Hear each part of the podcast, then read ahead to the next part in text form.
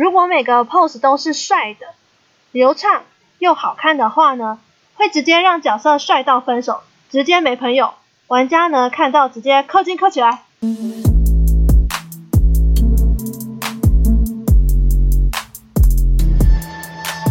一切动作全凭感觉，感觉对了，那就对了。嗨，欢迎来到凭感觉动作，我是椅子。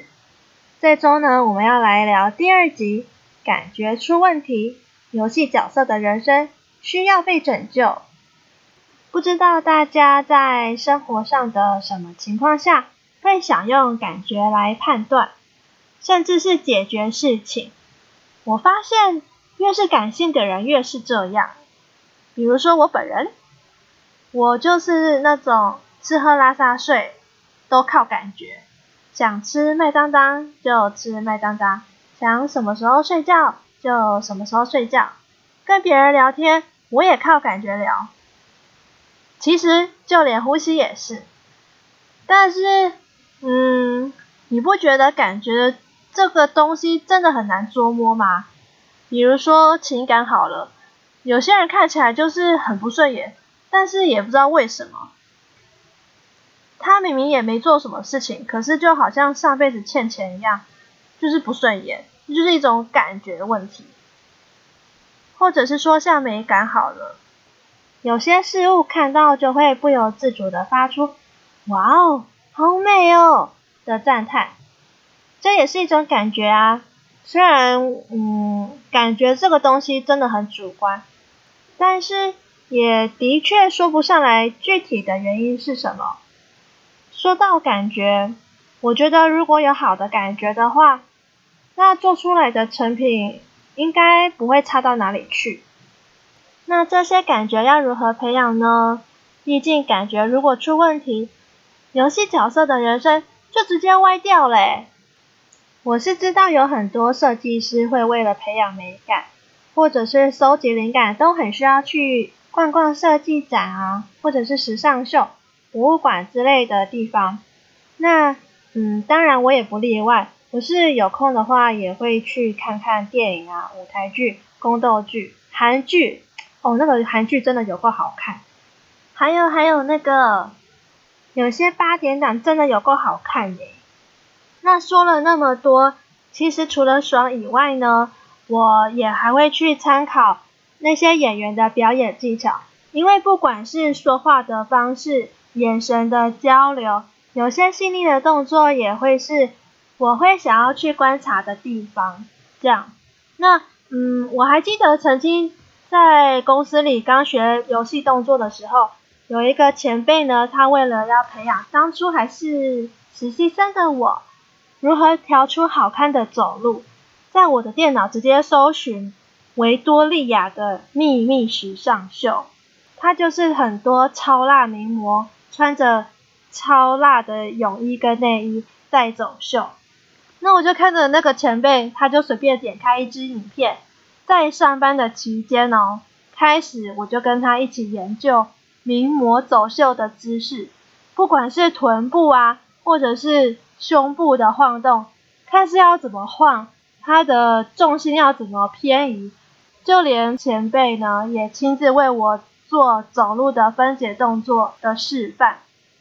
等到前辈呢觉得嗯讲了那么多，是时候可以放手让我练习做看看时，我还记得我刚调完走路的动作给那位前辈看，他就用一种很奇怪的眼神看着我，然后说出：“哎，我觉得。”不对哦，不对哦，哪里怪怪的？然后我想说，嗯，到底是哪里怪？我真的不懂哎，就是可以解释一下到底是哪里怪吗？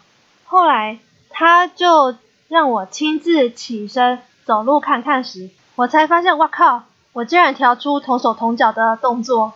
所以我觉得调动作真的很靠感觉，还有一些平常的生活经验。不然感觉如果不对，那那个游戏角色就直接。在游戏世界里同手同脚一辈子，哇塞，直接毁在我手里。所以说，要培养好的游戏动作的感觉，真的很需要主管的耐心。虽然有的时候他们真的会想要拿公司里我们有一些玩具刀啊、玩具剑，他们有时候讲解到最后，真的会想要拿那些刀啊、剑啊来砍我，我总是会发生一些很莫名其妙的问题，然后我也不知道该怎么办。甚至哦，每次在他们问我说：“诶，我这样子的讲解你听懂了吗？”我如果真的不懂，我就真的会在他们问完之后，我会回答：“我真的不懂，你可以再解释一次吗？拜托。”然后他们就会很无奈的。就真的重新再解释一次，解释到让我真的听得懂他们在干什么。所以为了要让感觉不要出问题，游戏角色的人生呢可以得到救赎。我觉得第一个呢就是观察力，这一点呢其实我有怀疑过主管的眼睛到底是用什么做的嘞？不是蛤蟆狗丢赛哦，是我真的觉得为什么可以看出一秒三十格分之一格的错误感。然后我都看不出来，我也不知道他们怎么办到的。现在呢，是因为我是已经有调出好几只不同的走路方法，所以才能够稍微看得出一些问题，然后自己修正。可是其实有的时候我也是没有办法一眼就能够看出来说到底那只动作的问题到底是什么。好，那再来呢，就是。游戏角色人生可以得到被救赎的第二点，就是要很会设 key pose，也就是所谓的关键一个。如果每个 pose 都是帅的、流畅又好看的话呢，会直接让角色帅到分手，直接没朋友。玩家呢看到直接氪金氪起来。然后第三点呢，就是创造力的问题。基本的动画原理，比如说像挤压、伸缩、预备动作。后续动作等等等，它其实有一个动画十二原理的法则，是身为动作师很基本的概念。那，嗯，顺畅的动画其实还不够哦，因为还没有办法满足玩家们的视觉饗宴。